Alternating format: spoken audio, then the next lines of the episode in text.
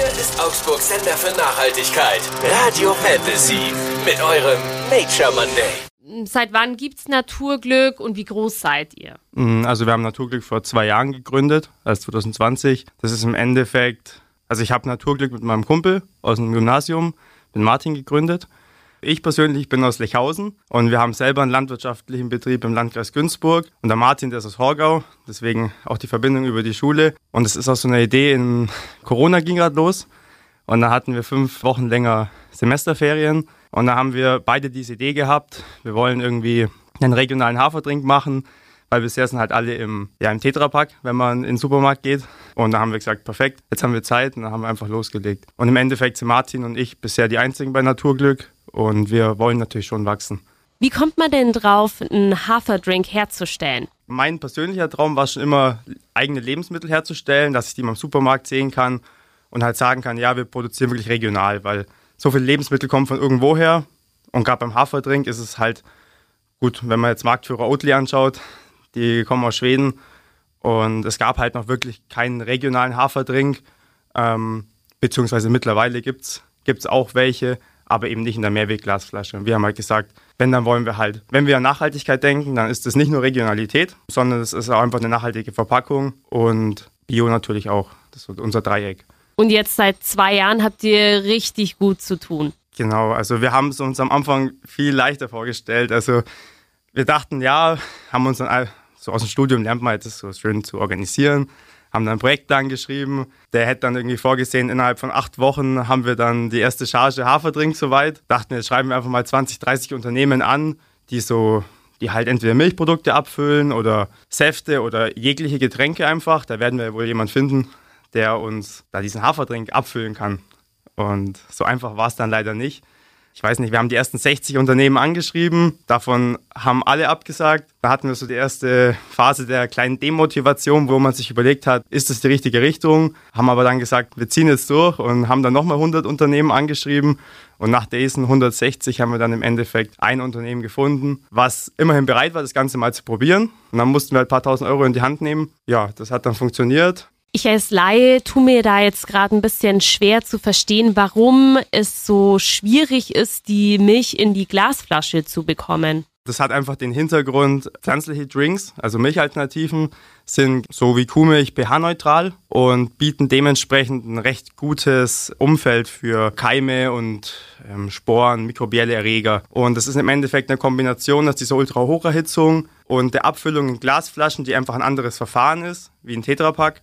Und sowas wurde einfach von der Industrie die letzten 20 Jahre nicht gefordert. Alle waren froh, dass sie ihren Tetrapack hatten, kostengünstig. Aber wenn wir halt uns anschauen, wie schnell der gelbe Sack oder die gelbe Tonne voll wird, dann kann das ja nicht die endgültige Lösung sein.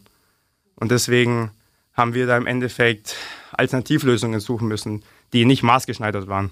Was macht denn Naturglück aus? Also wir haben unsere Vision oder unsere unser Ziel so definiert, dass wir äh, Lebensmittel herstellen wollen, die nicht nur uns Menschen, sondern auch unserer Natur gut tun. Und was heißt das konkret? Ähm, heißt für uns, äh, regionale Lebensmittel anzubauen, eben mit Bioland-Landwirten hier in der Region, die wir dann in einer nachhaltigen Verpackung äh, an den Endkunden bringen.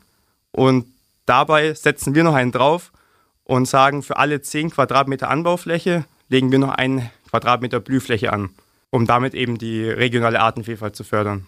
Mhm. Jetzt sieht es für den Laien erstmal nach einer stinknormalen Plastikverpackung aus. Was würdest du dem sagen? Genau, dann würde ich dem den, äh, den Rat geben, kurz vorm Regal anzuhalten, das Ganze auf sich wirken zu lassen und mal genau auf die Packung zu schauen. Da ist so ein kleiner grüner Kreis. Ich weiß, es ist ein bisschen zu klein geraten und wir sind halt keine Profi-Designer, aber vielleicht werden wir es ja noch. Ähm, da steht eben drauf, dass die äh, Verpackung äh, plastikfrei ist, aus Zellstoff und dementsprechend ähm, gartenkompostierbar. Also es schaut aus wie Plastik, es ist durchsichtig, man kann sich das Produkt auch schon mal anschauen, ähm, ist aber kein Plastik. Ist wie gesagt hergestellt aus Holzabfällen, aus Zellulose und ähm, kann, Vorsicht, nicht in die braune Tonne, da wird es leider aussortiert, weil die Umschlagszeiten zu schnell sind. Also die, die Kompostieranlagen, die brauchen zum Beispiel alle ähm, alle vier Wochen müssen die, die Ware umlagern. Und unser, unsere Verpackung braucht, sage ich mal, acht Wochen. Dementsprechend ist es noch zu lange. Wer aber jetzt einen Komposthaufen im Garten hat, der kann es einfach dort reinmachen. Wo wächst denn euer Hafer? Also wir haben im Endeffekt äh, nur zwei Landwirte. Also habe ich jetzt öfter schon gehört, so wow, so nur so wenig, kann ich mir gar nicht vorstellen. Ähm, das ist einmal die Familie Rotter in Gablingen und einmal die Familie Böller im Landkreis Günzburg in der Nähe von Neuburg an der Kammel. Und die beiden zusammen, die bauen so etwa 8 Hektar, also 80.000 Quadratmeter ähm, Hafer nach Bioland-Standard für uns an. Und aktuell in unserem kleinen Maßstab reicht es uns noch.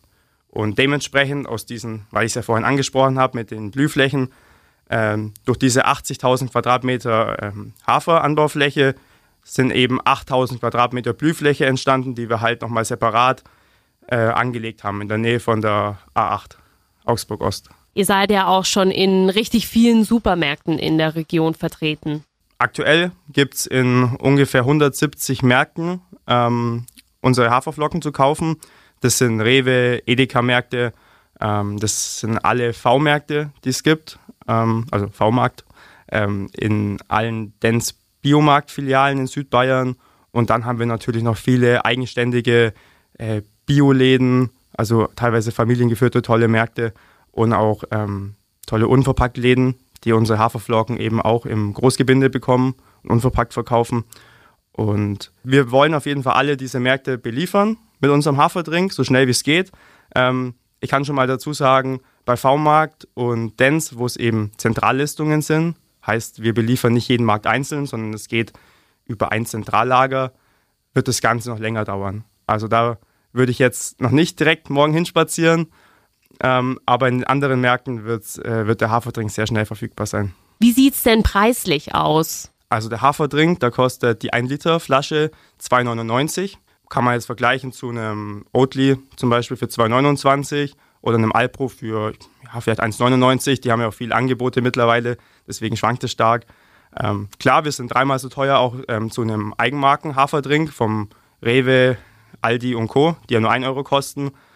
Aber ja, wir hätten es auch gern günstiger angeboten, aber die, gerade die Herstellungskosten sind doch so teuer, dass das den Preis extrem hochtreibt. Das hätten wir auch nicht gedacht. Ähm, wir waren früher, also vor 2020, wo wir uns mit dem Thema dann auch professionell auseinandersetzen ähm, und beruflich, haben uns auch gedacht, ja klar, in so einem Haferdrink, dieses bisschen Hafer, was da drin ist, das sind ein paar Cent. Und haben selber schon mal nachgerechnet, ja, Hafer, Wasser, Öl, Salz, ähm, ja, kommst auf maximal 20 Cent. Wieso verlangt jetzt Oatly 2 Euro? Das sind doch Abzocker. Aber im Endeffekt, also es ist auch so, die Rohstoffkosten sind mit Abstand der kleinste Punkt. Ähm, am meisten schlägt einfach da die Verarbeitung, also aus dem Haferkorn dann den Haferdrink zu machen und dann nochmal mehr ähm, die Handelsmarge einfach ins Gewicht. Also gerade, ähm, man muss auch berücksichtigen, 19% haben wir Mehrwertsteuer beim Haferdrink im Vergleich zur Kuhmilch, wo es 7% ist. Das ist jetzt wäre ein politisches Thema, das man auf jeden Fall möglichst zeitnah angehen sollte. Ähm, aber diese 19% Mehrwertsteuer, die schlagen halt natürlich schon extrem ins Gewicht, wenn man denkt, ähm, es sind halt ungefähr 50 Cent der 3 Euro, die da schon weggehen. Mhm. Jetzt erzähl doch mal noch kurz diese 10% Blühstreifen, die ihr auf den Feldern zur Verfügung stellt. Wie ist denn da die Idee entstanden? Die Geschichte mit den Blühstreifen, die kam dadurch, dass 2019 ein Volksbegehren ja war, Rettet die Bienen. Da konnte man am Rathaus ja seine Unterschrift abgeben. Und meine Familie, konventioneller Ackerbaubetrieb, deswegen kann ich auch nicht selber den Hafer noch nicht anbauen äh, für unseren Haferdrink, hat sich dann doch ziemlich in die Ecke gedrängt gefühlt, weil man sich schon relativ einfach gemacht hat. Ja, die Landwirtschaft ist der einzige, ähm, ja, der einzige Verursacher des, ähm, des, des Artensterbens. Und äh, ich habe mir dann überlegt, ja gut, äh, bevor ich jetzt aber nur rumjammer und sage, alles doof, ähm, was kann ich jetzt heute besser machen? Was kann ich anders machen, äh, um eben in Zukunft Sinn zu stiften? Und dann kam ich auf die Idee der Augsburger Bienenweide.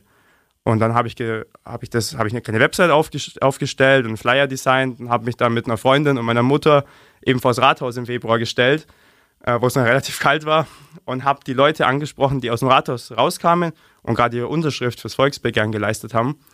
Ähm, und habe ihnen angeboten, wenn sie noch mehr machen wollen, können sie sich gerne bei, meinem, bei meiner Initiative im Endeffekt engagieren und eine Bienenweidenpatenschaft übernehmen.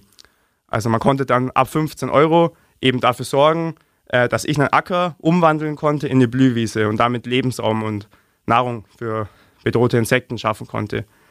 Und das hat sich dann so von Jahr zu Jahr weiterentwickelt. Ich äh, mache das immer noch. Das ist immer, also nach wie vor erfolgreich. Bin ich auch echt froh drüber, dass das nicht so ein One-Hit-Wonder war. Ähm, 2020 kam dann nur so der Gedanke, ja, wenn das jeder so machen würde, dann hätten wir aber nichts mehr zu essen. Dann hätten wir zwar viele Blümchen und ähm, wieder Insektenpracht, aber wir müssen ja schließlich noch von irgendwas was leben und deswegen ähm, wollte ich halt Lebensmittel produzieren, die das vereinen können. Und habe halt gesagt, ich will nachhaltige Lebensmittelproduktion, gesunde, leckere Lebensmittel vor allem machen und die sollen halt noch diesen Sinn stiften, eben in der Artenvielfalt. Euer Nature Monday, nur auf Radio Fantasy. Präsentiert von Windhager, der Spezialist für nachhaltige Heizsysteme mit der Energie von morgen.